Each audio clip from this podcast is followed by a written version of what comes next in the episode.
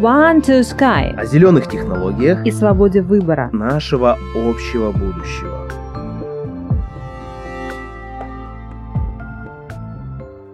Здесь в Испании, в Барселоне увидеть пакетик-то очень странно, да? Пластиковые пакеты сейчас замещены на биопластиковый пакет. Действительно, биоразлагается, потому что он изготовлен из материалов, там, как кукуруза, допустим. Оказывается, природа тоже реагирует на пластик, и появляются специальные микробиомы, которые вот с, ну знаете, с такой сильной концентрацией ферментов, которые разлагают пластик. То есть мы уже дошли до того, что природа нам дает ответ.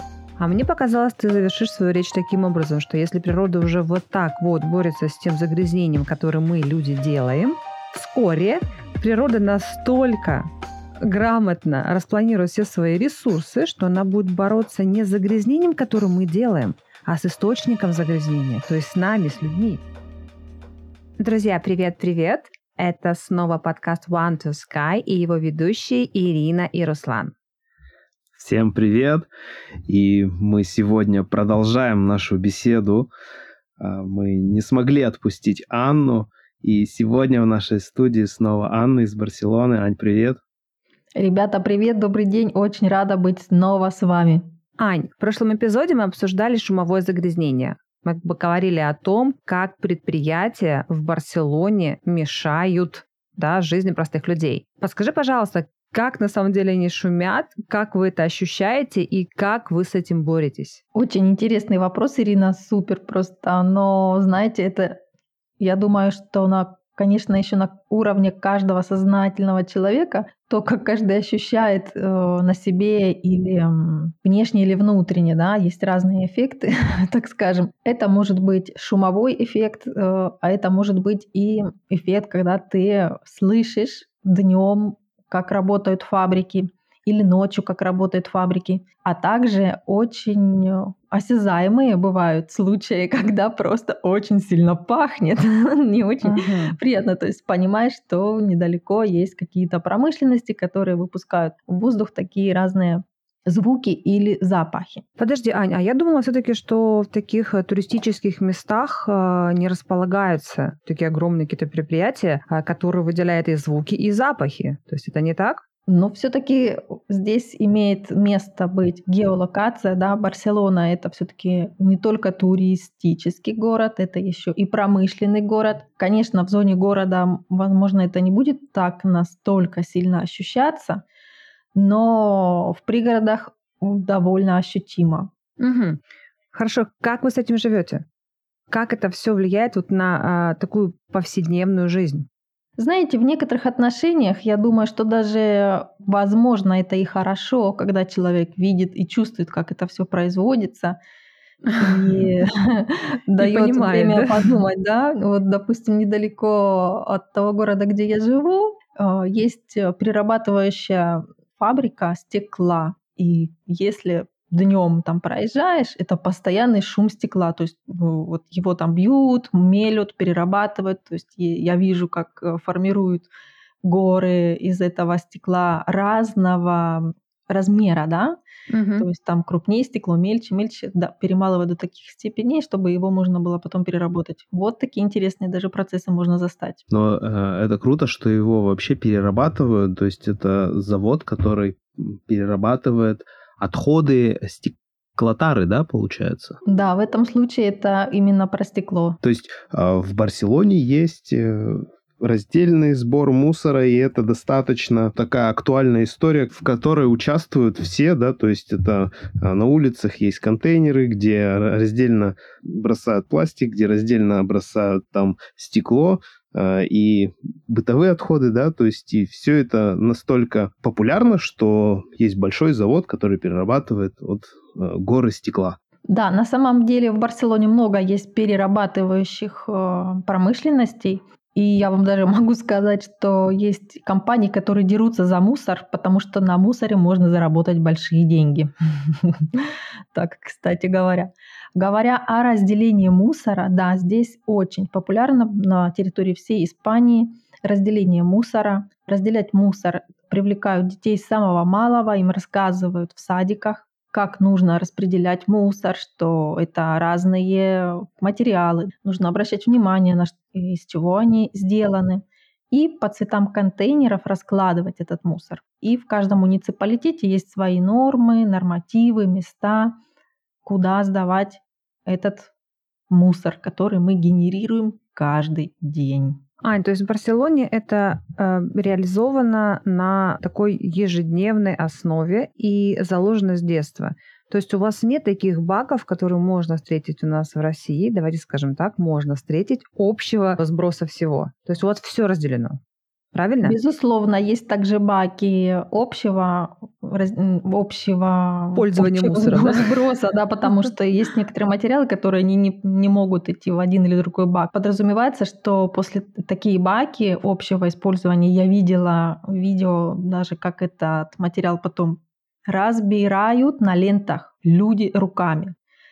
Представляете, Кстати, да? я примерно ту же самую картину представлял после того, как нас объявили мусорную реформу в России. То есть э, сейчас за мусор все россияне платят существенные деньги э, с учетом вообще в целом коммуналки, да, и я думал, у нас заводы такие должны вот прямо как э, грибы после дождя появиться во всех регионах, будут прямо воспитывать нас, разделять мусор, то есть действительно свалок меньше станет вокруг городов. А вот э, как бы ситуация-то не поменялась, мне кажется. Ирин, как у вас э, в Владивостоке? Вы знаете, а, а у нас, например, была огромная свалка прямо на побережье, и, естественно, а, все, что туда складировалось, потом все стекало потихонечку, даже без помощи дождей в море. И это было огромное, действительно, вот такое зловонное место, как Аня рассказываешь. А ты, когда проезжаешь мимо вот каких-то заводов у вас, да, в Барселоне, то у нас тоже выезжаешь, когда за город, и как раз-таки такая а, зона отдыха, потому что у нас побережье и красивые пляжи, там была огромная свалка всего, чего только можно. Но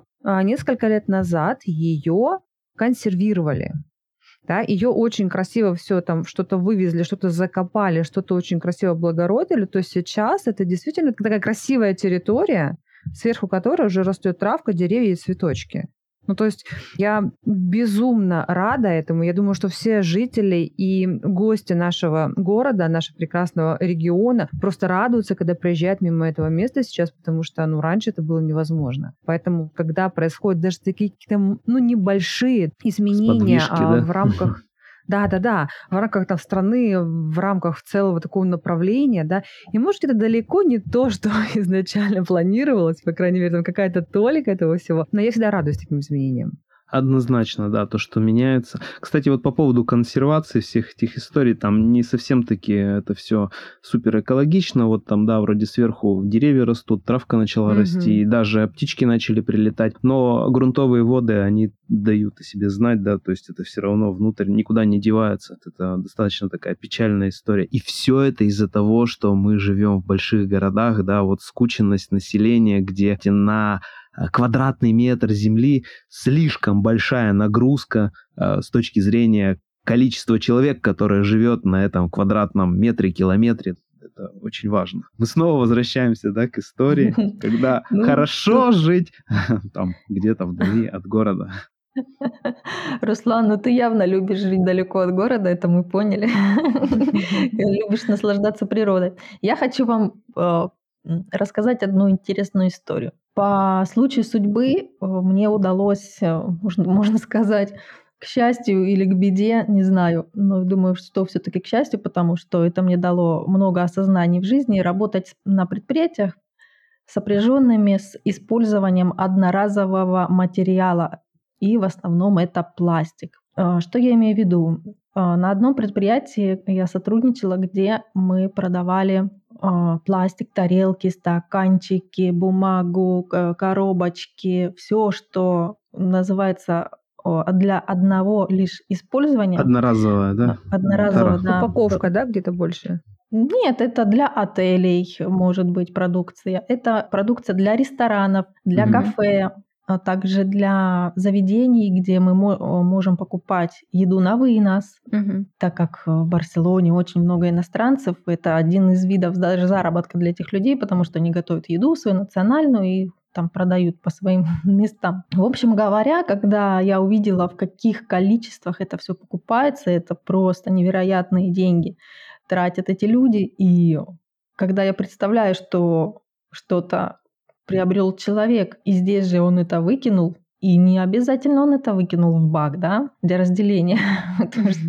Такие истории, потому что разный уровень образования у людей насчет разделения пластика. Но потом, после этого предприятия, меня судьба привела на другое предприятие, тоже где мы работали с пластиком. Это был уже другой формат, можно сказать, еще большего э, масштаба и объема, потому что мы предлагали пластик, э, пленку термоусадочную для упаковки разных э, продуктов, которые мы видим каждый день на полках магазинов. И даже не задумываемся о том, какой вред мы наносим, покупая такие упаковки, и не задумываемся о том, как это все перерабатывается. Что это еще та история, когда на одной упаковке два вида пластика. Благодаря этому опыту я поняла, насколько человечество все-таки не заботится или не желает, или не в той степени еще мы за, э, задыхаемся от этого, чтобы так громко об этом говорите каждый день. В разных странах разные понятия. Благодаря тому, что я участвую в одном интернациональном проекте, мне удалось в последние годы попутешествовать в разных странах и увидеть некоторые замечания, как в каждой стране всего лишь используется такой обыденный каждодневный пакетик для покупок. Ты имеешь в виду бумажный пакетик, да? Пластиковый. А, пластик. Мы все еще говорим про пластик. Да, угу. пластиковые пакетики. Вы знаете, я давно не видела здесь, в Испании, вообще в Барселоне, не увидеть пакетик там разрисованный розочками, там какими-то декорациями, принтами. Это очень странно, да, то есть в основном такие пакеты я уже увидела, допустим, вот в Беларуси я была. Потом... Подожди, Ань, а расскажи таки про Испанию. Mm-hmm. Хорошо, я пришла в испанский магазин, я хочу mm-hmm. купить продукты. То есть я что увижу? Я увижу, ну, допустим, овощи. Они как будут? Они запакованы будут вот в, этот, вот в эту пленку, правильно понимаю? Или, э, ну, то есть как, какой вид упаковки у вас есть в магазинах, если у вас mm-hmm. нет пластиковых пакетов? Пластиковые пакеты у нас есть. Их не может не быть. Другое дело, что эти пластиковые пакеты сейчас замещены на биопластиковые пакеты, да, био. А это точно лучше? Пластик биоразлагаемый пластик. Он, э, этот пластик, э, благодаря моему, моей работе э, предыдущей, я узнала, какие виды пластиков есть, как они производятся. Биоразлагаемый пластик подразумевает под собой, что он действительно биоразлагается, потому что он изготовлен из материалов, там, как кукуруза, допустим. Но главное заметить, что эти пакеты не появились в наших магазинах просто так. Они появились только благодаря регулирующим органам, которые заставили магазины это все внедрить. Когда ранее мы покупали начали. Мы, мы покупаем пакетики, их нам просто так не раздают в супермаркетах, вы не подумайте. Кстати, каждый раз, когда мы сделаем покупку, если мы не пришли со своей сумкой или каким-то а, предметом, чтобы забрать наши покупки, значит, мы покупаем или пакетики бумажные, или пакетики пластиковые естественно. Угу. Большей популярностью всегда пользуется пластиковый пакет. Ранее на начальных стадиях введения закона были определенная категория пластика, который был более плотный, который более подвергается переработке. Мы за него платили о 2-3 сантима, 5 сантимов. Сегодня, когда ввели биоразлагаемые пакеты, мы за них платим от 10 до 15 центов. Представляете, какие деньги? Подожди, я просто представляю, а, как это могло отразиться на простых гражданах. Они что? Они стали а, платить, а, они стали покупать дорогие пакеты и ругаться, или все-таки они стали брать свои сумки, свои авоськи? Вот произошел этот сдвиг? Вот здесь, да, здесь сразу кто-то стал считать расходы, которые э, ему приходится нести только лишь за то, что он донесет этот пакет из магазина до дома угу. и принимать какие-либо меры. По поводу упаковки в магазинах продукции есть тоже разные меры. Каждая компания, в зависимости от компании, берет на себя ответственность. Это может быть упаковка бумажная, это может быть упаковка, опять же, с биоразлагаемым пластиком или с привычным всем PET-пластиком, который, э, в принципе, тоже перерабатывается. Но самая идея, сама идея – это что происходит с этим кулечком после того, как мы его принесли домой. Вот здесь, где начинается интересная история. В основном... Ну, расскажи, как у вас это в... Э, реализовано в Испании, потому что у нас-то пакет с пакетами. Мне кажется, в каждом доме есть пакет с пакетами, это все решается. Да, да, да, да. Вот, смотрите. А мы понимаем, и в основном это так и происходит, что этот пакет в итоге остается в мусорном баке. Да? То есть, э, что ты с ним сделаешь? Он не имеет э, долгую... Долгую жизнь? Долгую жизнь этот пакет. В основном такие пакеты используются для выброса, то есть мусор в мусор. Но когда я, как обычный потребитель, допустим, я пришла без своих заготовленных сумок, и есть у меня определенные сумки под э, овощи там определенные, да, чтобы я могла взвесить, а не нести в руках или опять использовать какие-то пакеты. Я, как осознанный гражданин, житель этого прекрасного э, города и планеты, беру биоразлагаемый пластик. Угу. Я готова заплатить чуть дороже, но я знаю, что используя этот пакет, я не наношу такой вред природе, да. И этот пластик, я понимаю, что я в него могу разложить, положить именно отходы пищевые, mm-hmm. и это уже все если правильно все делает наше государство, превратиться в компост вместе с этим пакетом. То есть здесь затраты ниже на, на саму переработку этих отходов. А мне, кстати, знаете какая? У меня хорошая новость. Давай. Оказывается, природа тоже реагирует на пластик, и появляются специальные микробиомы, которые вот с, ну, знаете, с такой сильной концентрацией ферментов, которые разлагают пластик. То есть мы уже дошли до того, что природа нам дает ответ. Ну, то есть, если мы не справляемся, да, если мы не справляемся, приходит да, природа на помощь. Приходит природа, она реагирует, э, и это говорит о том, что это э, влияние очень сильное на нашу э, Землю, да, на матушку планету, и она создает контур такие вещи. И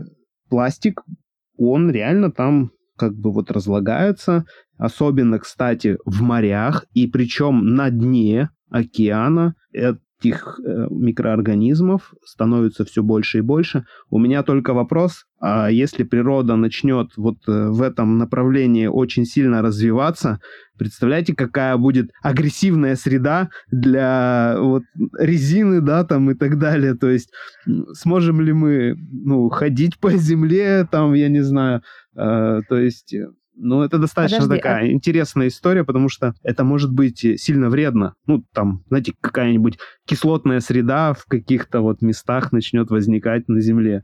Ну, если этих микроорганизмов становится все больше и больше.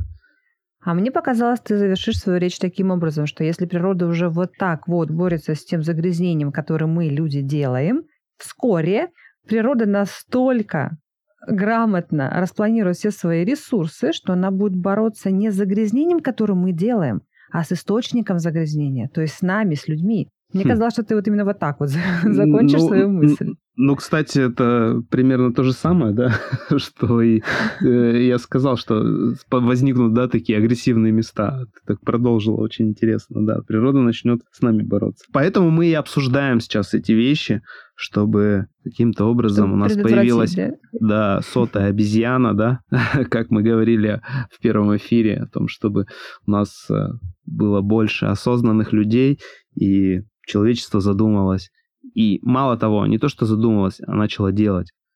Кстати, наверное, да, сразу пример. Э, мы были в Беларуси, и мы видели такой экодом, который сам себя, так сказать, обеспечивает тем, что а, утилизирует вот все отходы жизнедеятельности людей, которые живут в этом доме, на благо, опять же, людей в этом доме, потому что это дом-сад. Спроектирован таким образом, да, что на крыше зеленая насаждения, которые в целом за счет бактерий, которые специально выведены для того, чтобы переработать вот эти вот отходы жизнедеятельности человека, а в том числе и когда он моется в душе, да, то есть вот вся вот эта химия там, как бы, которая используется косметика, она тоже перерабатывается вот этими бактериями, и все это, грубо говоря, подается вот э, растениям, и они лучше растут даже от этого. То есть такой вывод делается, чем больше людей в этом доме живут, тем выше урожайность этого дома. Обычно сейчас у нас по-другому, да, это? Чем ну больше ну, да. людей, тем даже есть пословица, да, меньше кислорода, больше отходов, да, больше какого-то загрязнения. А здесь в экодомах представлена обратная история. И это здорово. Ребята, у меня к вам такой вопрос. А, то есть проблема существует, мы ее видим. Решение тоже существует. Оно уже есть. Это не какая-то сказка. Отсюда возникает вопрос. Почему Почему это решение не реализовано уже в каждом районе, в каждой стране, в каждом городе? Почему? Как ну, вы думаете?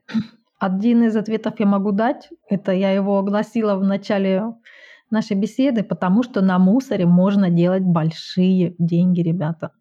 Понимаете, это уже борьба интересов. Угу. То есть все опирается в деньги. Конечно. Деньги и политика. Деньги и политика всегда наш враг. Но о, хорошо, когда есть такие люди, как мы, которые задумываются об этом и все-таки делают какие-то активные действия. Вот э, пример здесь, допустим, Руслан, да, живет на, в своем личном доме, у него есть э, свой земельный участок, я живу в квартире, у меня нет моего земельного участка, но я могу его условно арендовать, также заниматься э, земледелием. Здесь, если человек берет себе в аренду участок, ему сразу же муниципалитет условно дарит, но это входит в оплату за участок, э, компостный бак. Это же ведь не просто так, да? То есть и э, чтобы пользоваться этим компостным баком, там тоже им дают определенные инструкции. Но это те маленькие шаги, которые мы делаем как человек человеку, да? Как забота о себе и забота о нашей природе.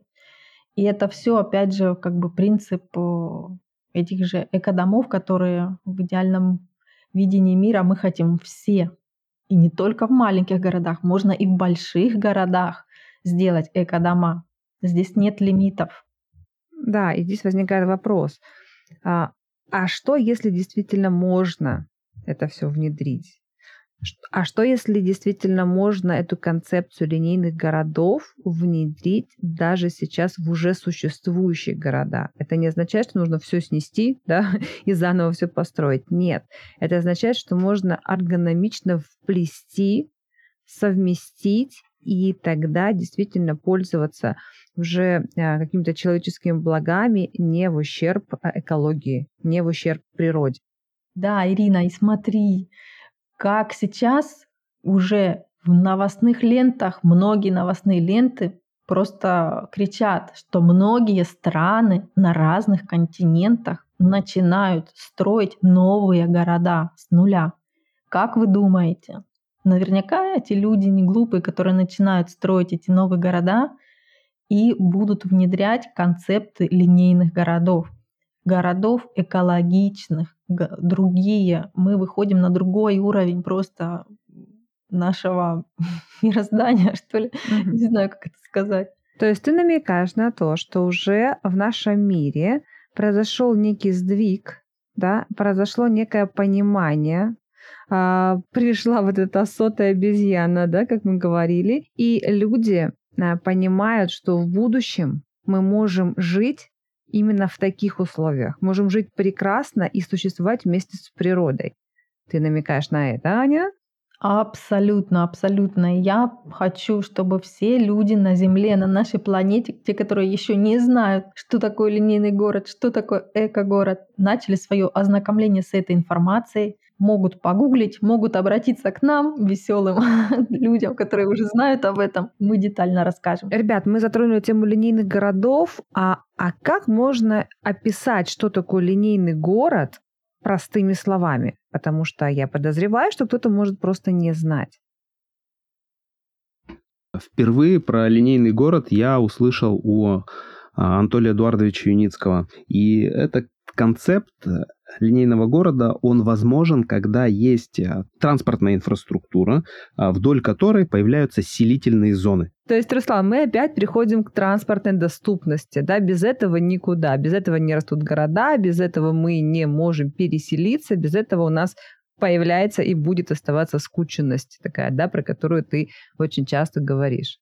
Да, да, возникает вот э, потребность перемещаться она всегда есть, ведь транспорт — это живительные артерии.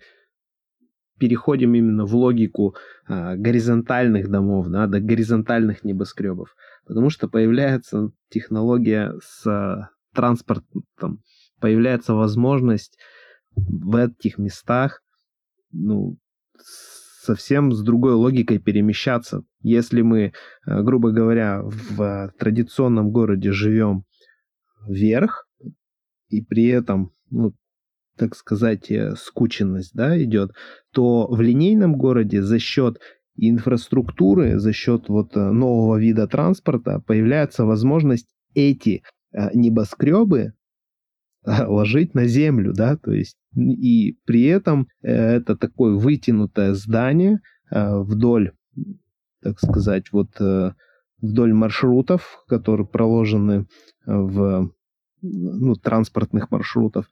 И может быть буквально три этажа, но при этом это такой длинный дом в три этажа, на котором а, на первом этаже располагаются животноводческие какие-то э, предприятия, да, на втором этаже выращ... могут выращиваться ну, культуры э, растительные, и на третьем этаже а, могут жить люди. Таким образом, мы сокращаем доставку продуктов, и теперь нам не нужно большого количества пластика для того, чтобы э, вот эти продукты к нам приезжали, да, то есть откуда?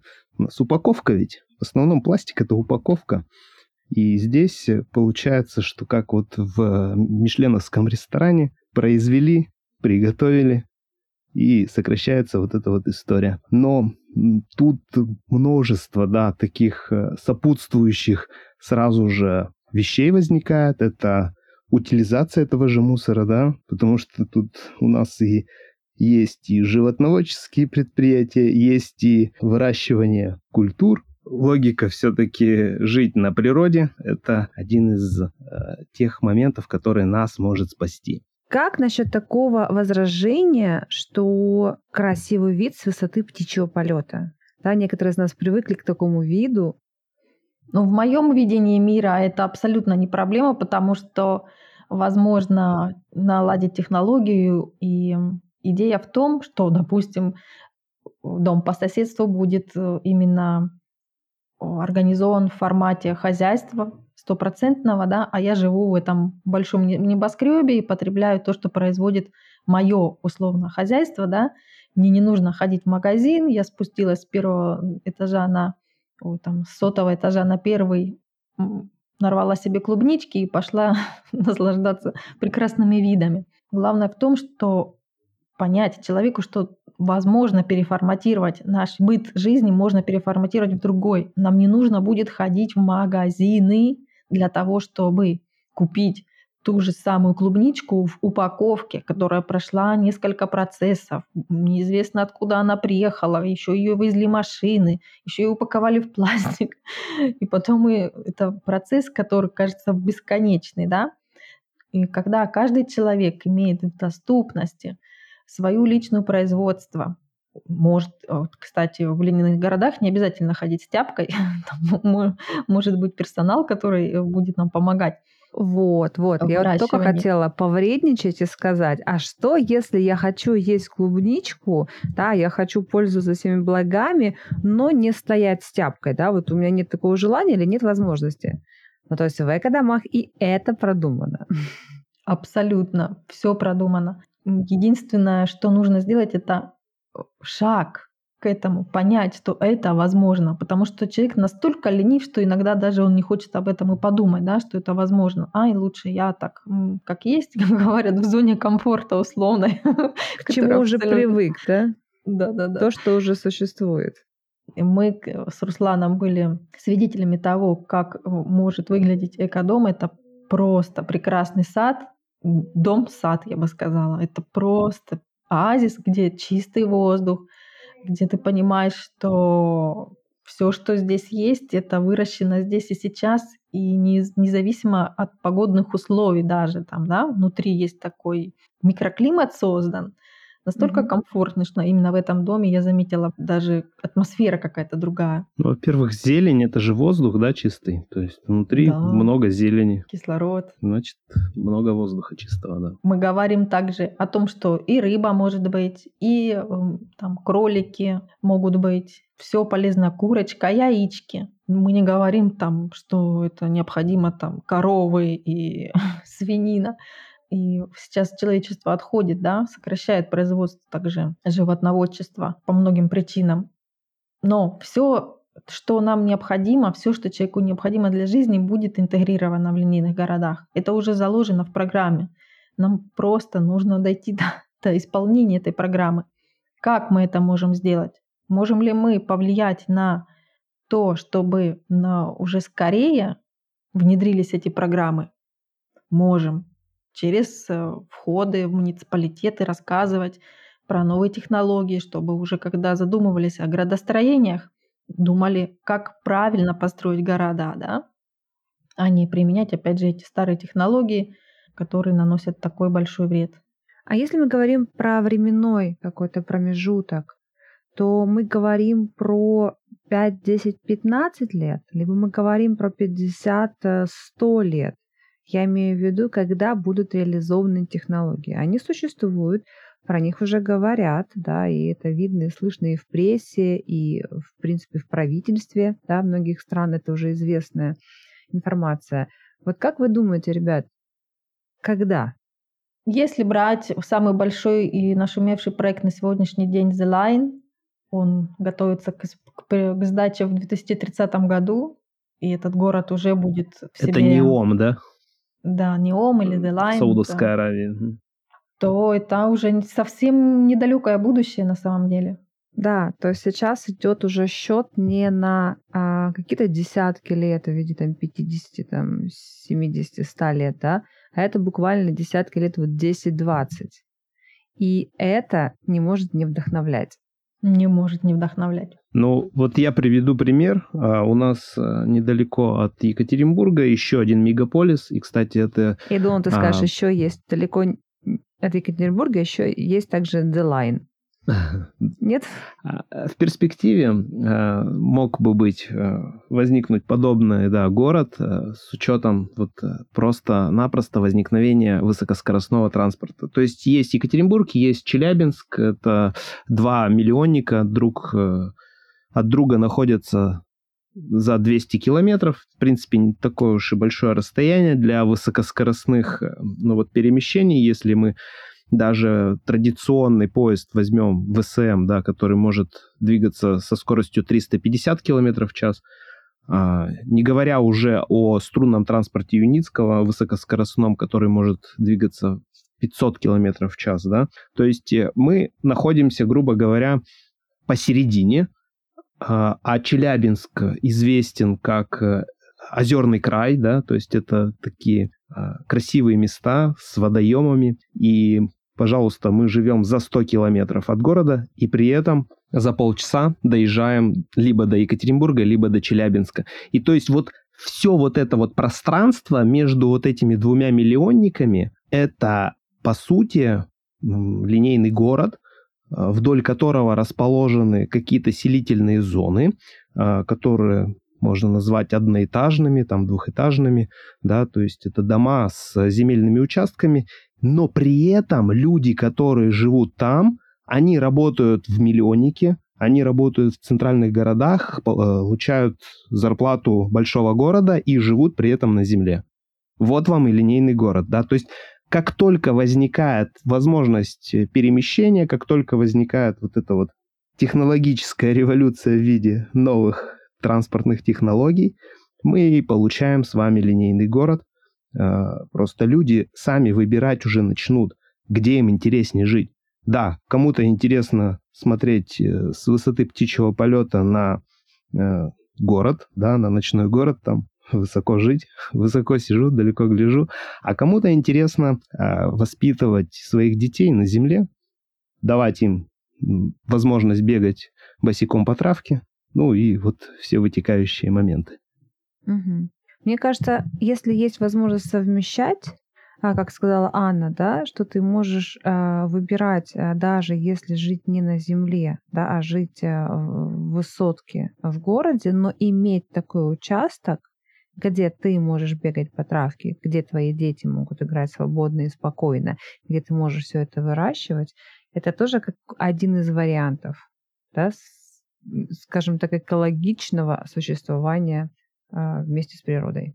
Да, есть интересные концепты, которые тоже предлагает Анатолий Эдуардович. Это а, высотные доминанты, такие здания, да, высотные, которые служат, по сути, опорой, а, анкерной опорой, то есть с технической точки зрения там необходимы такие капитальные строения для того, чтобы, да, вот э, струнный транспорт был реализован. И вот э, такие высотные здания могут быть как раз-таки тем местом, кому интересно жить угу. высоко, да, там в квартирах.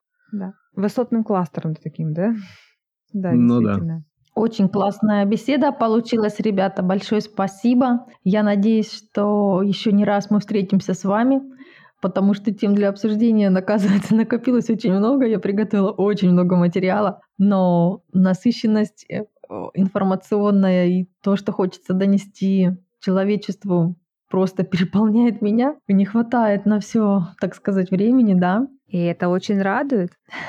Это радует, это означает, что ты будешь приходить к нам чаще, что мы тебя будем слушать чаще. И для этого, для того, чтобы нас слушали чаще, мы приглашаем всех лайкать, лайкать и репостить наши подкасты, чтобы еще больше людей узнавали о таких прекрасных и нужных информационных блоках. Да, очень классно пообщались. Мы как всегда, обсудили какие-то вот проблемные зоны. Вот самое классное в нашем подкасте, что мы не только видим какие-то проблемы, но мы знаем и вот э, вселяем какую-то надежду на то, что да, действительно, если есть проблема, значит, есть и решение, да, и вот мы это тоже подсвечиваем. И это как раз-таки отличает позитивное мышление от э, негативного мышления, когда мы не только видим э, в плохом что-то хорошее, но мы видим и плохое, и видим э, такие вещи, которые могут нейтрализовать вот это, да, вот эту историю. Самое главное — это объединяться и действовать. И сегодня мы затронули тему линейных городов. Про линейные города мы поговорим в следующем выпуске, и у нас будет прямое включение из Вашингтона, как у них это реализовано, как это возможно совмещать с жизнью и какие у них транспортные проблемы и есть ли они у них вообще. Да, поговорим про одноэтажную Америку. Мы, как всегда, зададим много вопросов, получим интересные ответы, мы будем с вами рассуждать, а как можно по-другому, а что, если уже существует решение, и какие решения можно воплотить в жизнь уже сегодня. Пока-пока. Пока-пока. Увидимся в следующем эпизоде нашего подкаста. Всем пока.